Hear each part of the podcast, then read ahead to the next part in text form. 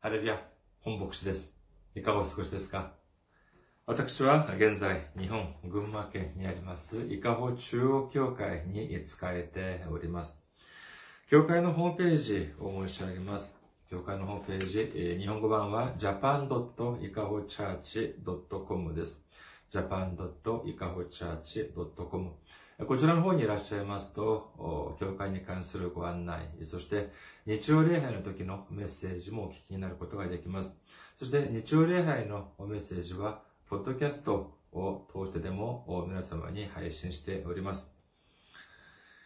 教会のメールアドレスです。いかほチャーチアットマーク gmail.com です。いかほチャーチアットマーク gmail.com こちらの方に送ってくださいますと、私がいつでも直接受け取ることができます。そして、選挙支援としてご奉仕してくださる方々のためにご案内いたします。まずは、群馬銀行です。日本の群馬銀行。支店番号が190、口座番号が1992256です。群馬銀行、支店番号が190、口座番号が1992256です。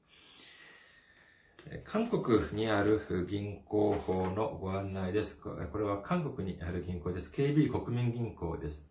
079-21-0736-251です。KB 国民銀行079-21-0736-251です。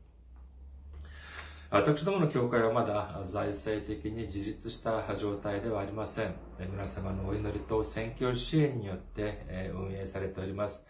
皆様のお祈り、そしてご奉仕、ご関心、お待ちしております。先週も選挙支援としてご奉仕してくださった方々がいらっしゃいます。韓国のソ・ソンさん、そしてイ・ジンムクさんが選挙支援としてご奉仕してくださいました。ありがとうございます。本当に大きな励みになります。神様の溢れんばかりの恵みと驚くべき祝福が共におられますようにお祈りいたします。今日の御言葉です。今日の御言葉、使徒の働き26章29節です。使徒の働き26章29節お読みいたします。しかし、パウロはこう答えた。わずかな時間であろうと、長い時間であろうと、私が神に願っているのは、あなたばかりでなく、今日私の話を聞いておられる方々が、この鎖は別として、皆私のようになってくださることです。アメン。ハレルヤ。神様を愛する方は、アメンと告白しましょう。アメン。今日は皆様と一緒に、隙のない信仰というテーマで恵みを分かち合いたいと思います。今日の御言葉によると、パウロは、すべての人は私のようになるという、あってほしいというふうに言っております。では、今、パウロはどのような素晴らしい状況に置かれて、えーいるので、このようなことを言っているのでしょうかどうでしょうか？今現在パウロはたくさんの人たちの前で鎖に縛られた状態で引っ張ってこられて罪人という身分で尋問を受けているのであります。そのような彼が、この話を、今、私を、の話を聞いている人々が皆私のようになって、なること、いうことを願っているというふうに言っているのであります。皆さん、パウロの人生はどうな、どの、どのような、どのようなものだったでしょうか？年若くして高級管理、高級、高級官僚として登用され、そして彼は自分の仕事を忠実に全うしました。忠実に遂行しました。えー上からただ与えられる仕事だけではなく、自分から積極的に、率先的に、えー仕事をする、そういう情熱を見せてくれました。代表的に彼がしたことは何かというと、そうです。イエス様を信じる人々を迫害することでした。あるいは、これは彼にとって当然だったかもしれません。彼は自分の過去について次のように言っております。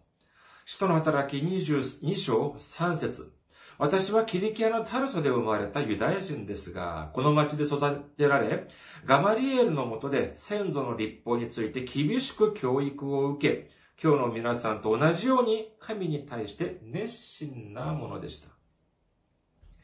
ペリピ人の手紙3章5節から6節私は生まれて8日目に割礼を受け、イスラエル民族、ベニヤミン部族の出身、ヘブル人の中のヘブル人、立法についてはパリサイ人、その熱心については教会を迫害したほどであり、立法による義については非難されるところがないものでした。彼は徹底したユダヤ教の家の出身でありました。そして、今で言うと、素晴らしい学校で立法を習ったと言います。それだけでなく、使徒の働き22章27節によると、彼はローマの市民としても生まれたというふうに記録されております。当時、ローマというのは世界で最も強い国でありました。それに、奴隷制度まであったその当時ですから、その当時、ローマの市民権を持っているというのは、もうそれだけでも、いわゆるま支配階級に属すると言えると思います。言い換えれば彼は、えー、本人の素晴らしい能力だけでなく、環境面でおいても、とても恵まれた位置。今で言うと、既得階層というふうに言えると思います。幼い頃から素晴らしい家柄、素晴らしい環境にあって、そしてユダヤ教に対し関する教育も徹底して受けてきた彼にとって、イエス様を信じるということは、まだイエス様の福音を知らなかった彼が、彼に、彼から見て、これは許すことができない、そのようなことであったのであります。だからこそ、彼はイエス様を信じる人々を迫害したのであります。使徒の働き22章4節によると、彼は次のように告白しております。そして、この道を迫害し、男でも女でも縛って牢に入れ、死にまでも至らせました。この道というのはイエス様を信じる道というのであります。つまり彼はイエス様を信じる人を縛って牢に入れただけではなく、死にまで至らしめたというふうに言っているのであります。これは彼が権力を欲したから、またはお金欲しさにこのことをやったというのではありません。彼はそれが正しいことだと思っていました。イエス様を信じる人々を迫害することは、神様のための、神様のための仕事だと彼は誤って考えていたのであります。しかし彼はイエス様に会うことになります。それからの、それからはどうなったのかというと、彼の人生は完全に方向転換をします。イエス様を迫害した彼が、イエス様を述べ伝えます。イエス様の福音を述べ伝えます。イエス様の十字架と復活を述べ伝える人生と完全に変わっていったのであります。こうなるとどういうことが起きたか、どういうことが起きたかというと、両方から追われるようになります。それはそうでしょう。今までいたユダヤ教のその人たちからすると、パウロは裏切り者です。裏切り者は、捕まえなければならないというふうに言ってパウロを追いかけます。一方、イエス様を信じる人たちにとってはどうなるかというと、自分の家族や信仰の兄弟姉妹たちがパウロによって強制的に連れて行かれて、そして死に至らしめられたりもしました。その復讐をしなければならないというふうに言って、彼を追っているのであります。彼が受けた苦痛というのは、苦痛に関して、苦しみというのに関して、パウロは次のように言っております。第二コリント人への手紙、11章23節中盤から27節です。老苦したことはずっと多く、牢に入れられたこともずっと多く、無知に打た、無知打たれたことははるかに多く、死に直面したこともたびたびありました。ユダヤ人から40に一つ足りない無知を受けたことが5度、ローマ人に無知で撃たれたことが3度、石で撃たれたことが1度、南遷したことが3度、一中や海上を漂ったこともあります。何度も旅をし、川の難、盗賊の難、同胞から受ける難、違法人から受ける難、町での難、荒野での難、海、荒野での難、海上の難、偽兄弟による難に遭い、老に苦しみ、老し苦しみ、たびたび眠らず過ごし、上乾き、しばしば食べ物もなく、寒さの中に裸でいたこともありました。このようにローマ、ユダヤ人によって苦しめられただけではなく、今はローマ人に捕まって逮捕されて縛られている状況なのであります。肉的に見ると、人間的に見ると、とても悲惨な人生であります。どこに行っても自分の味方がないというのは、これはとても寂しいことであります。孤独なことであったと思われます。しかし、にもかかわらず彼は、たくさんの人たちが自分のようになってほしいというふうに、そういうことを望んでいるというふうに言っております。では、その理由とは何でしょうか？それはまさしく彼は本当の自由を知ったから、本当の愛を知ったからだというふうに言うことができます。イエス様はヨハネの福音書8章32節で次のようにおっしゃっております。ヨハネの福音書8章32節あなた方は真理を知り、真理はあなた方を自由にします。あなたが真理を知ることになると、その真理が私、あなたたちを自由にするというふうにおっしゃっているのであります。それではこの真理というのは何かというのが問題ですが、ヨハネの福音書14章6節でイエス様はこのようにおっしゃっております。ヨハネの福音書14章6節イエスは彼に言われた。私が道であり、真理であり、命なのです。私を通してでなければ、誰も父の身元に行くことはできません。そうです。まさしくイエス様こそが真理なのであります。誰かが二重三重に縛ったとしても、イエス様を知るということが本当の自由だということを知ることになり、そして本当の自由を享受することができるということを信じる皆様であることをお祈りいたします。そして、パウロは言っております。ピリピピトの手紙4章13節私を強くしてくださる方によって私はどんなことでもできるのです。つまり、本当の真理なるイエス様がくださる能力によって、そしてその御言葉に従順に従って、イエス様のために、イエス様によって使われるということ、それこそが本当の自由だということを悟ったというのであります。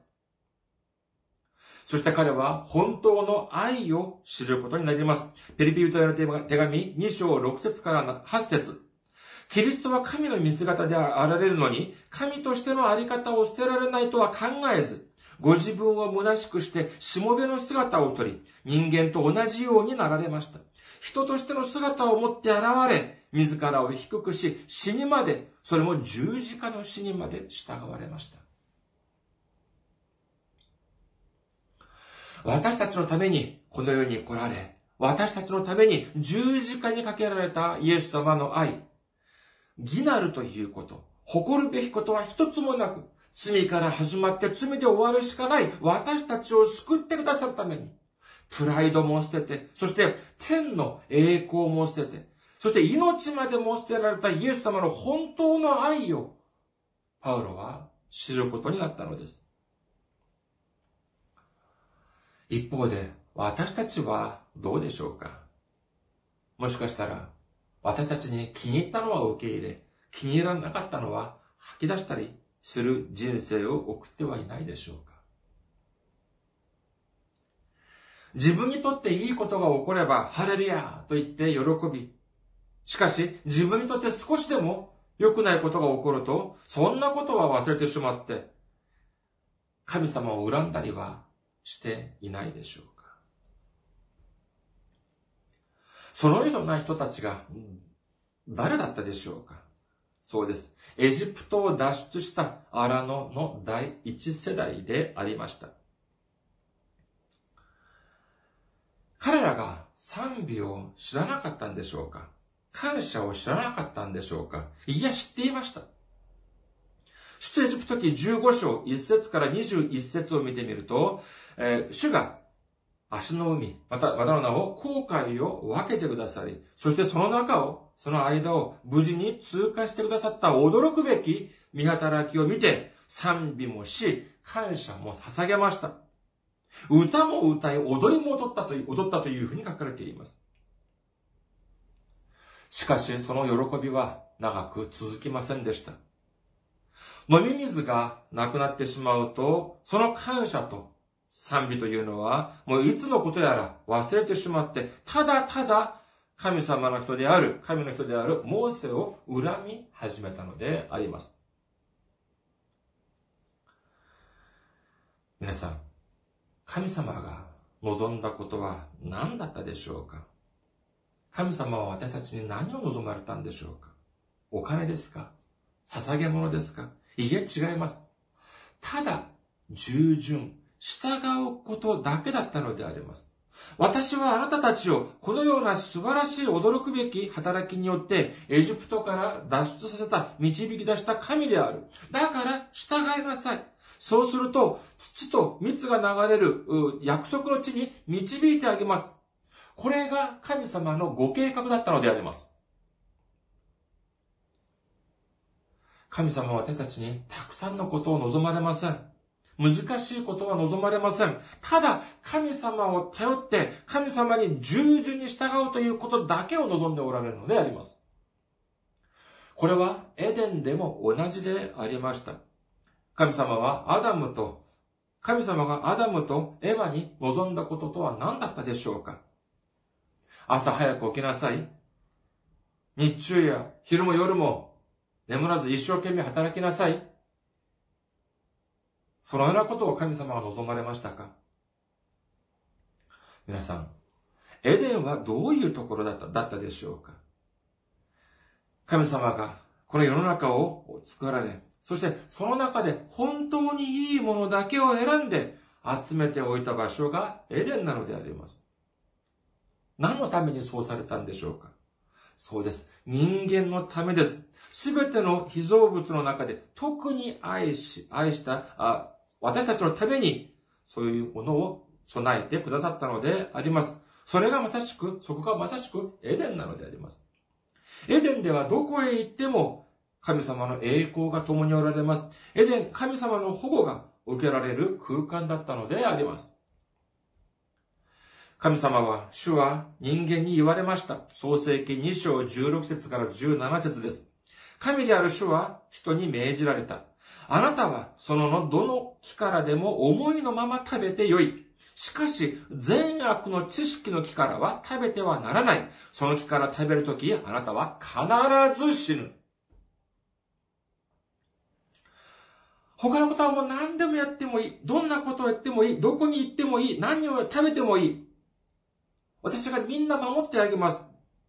しかし、ただ、善悪の知識の木の実、これだけは食べてはならない。これ一つだけまさえ守ればいい。これさえ守れば、あなたたちが私を本当に私に従ったということとして認めてあげる。私を本当に愛してくれたんだというふうこと、ことを認めてあげる。これさえ守ればいい。そして、その報い、その見返りとは何か、この世のすべてのものを永遠にあげるというふうに神様はおっしゃったのであります。これはもう実に驚くべき祝福なのであります。最近はコスパとかなんとか 言っておりますけれども、このようなコスパなんて世の中にないでしょう。たった一つだけ守れば、世の中の全てのものを永遠にあげるというふうにおっしゃっているのであります。しかし、どうなったでしょうか？悪魔がエヴァを誘惑します。その時言った言葉が何だったでしょうか？創世記3章1節の後半です。さて、蛇は神である主が作られた野の生き物のうちで他の誰よりも、どれよりも賢かった。蛇は女に言った。そのの木のどれからも食べてはならないと神は本当に言われたのですか？これについてエヴァは、が答えた言葉を見るととても興味深いです。創世記3章2節から3節女は蛇に言った。私たちはそのの木の実を食べても良いのです。しかし、そのの中央にある木の実については、あなた方はそれを食べてはならない。それに触れてもいけない。あなた方が死ぬといけないからだ。と神は仰せられました。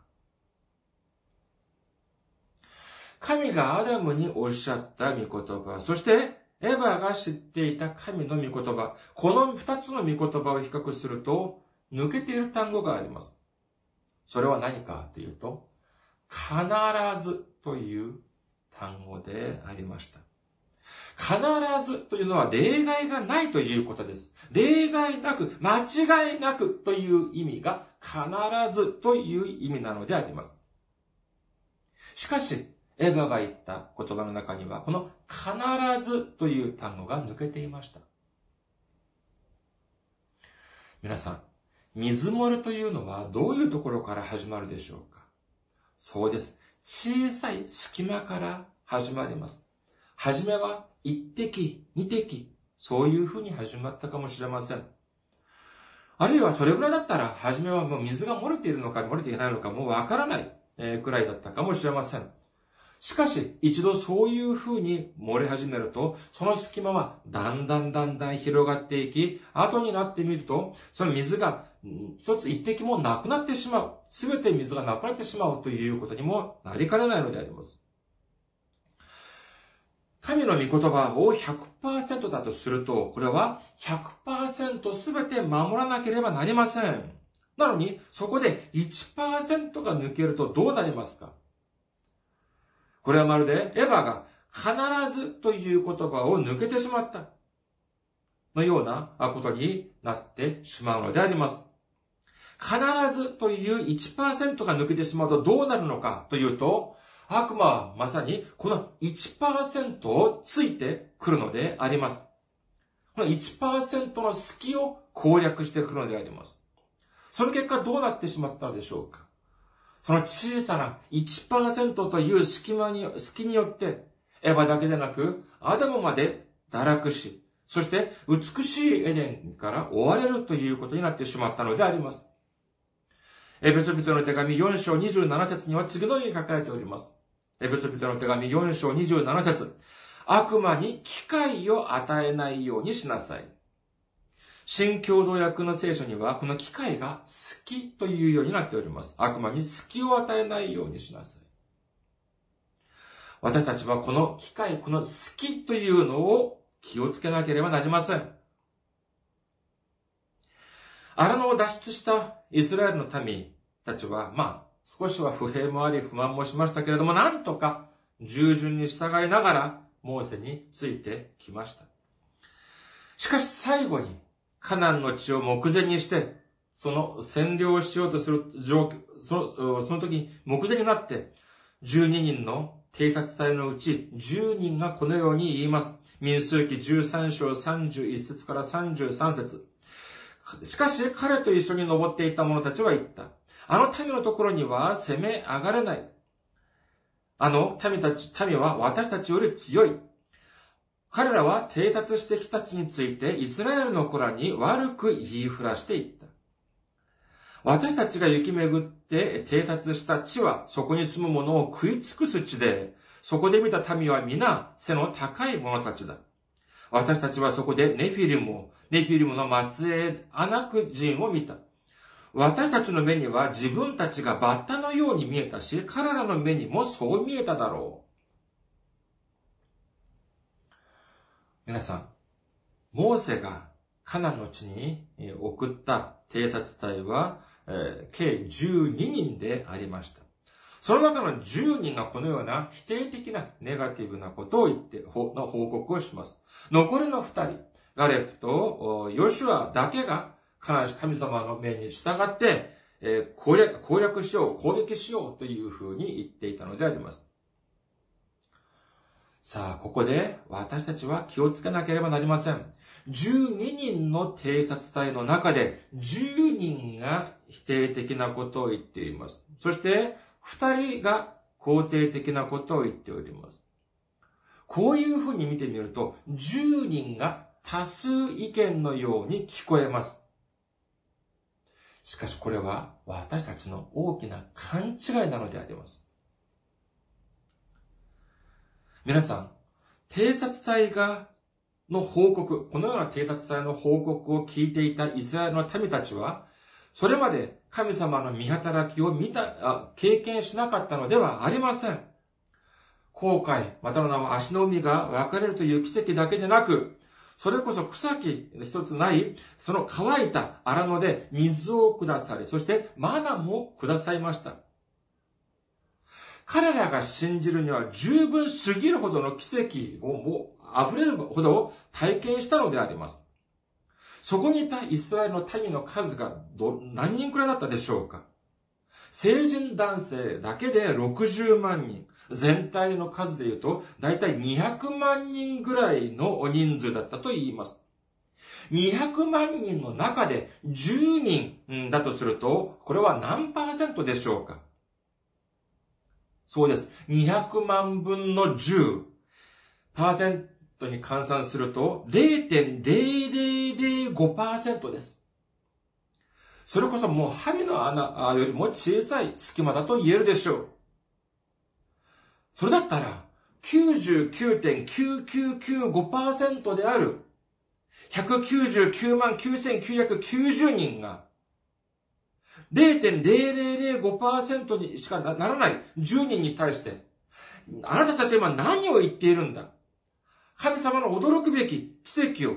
そして私たちを導いてくださった、エジプトから導いてくださった、そして後悔を分けてくださった、水もくださった、マナもくださった、そしてここまで導いてくださった。神様が、私たちを父と水の流れる約束の地であるカナンの地に導いてくださると約束したじゃないか。私たちはできる。というふうに言っていたらよかったものを。しかし、その、そのようなたくさんの人たちが、針の穴よりも小さい0.0005%の隙によってどういう風になってしまいましたか民数記14章1節から5節すると全回収は大声を上げて叫び、民はその世を泣き明かした。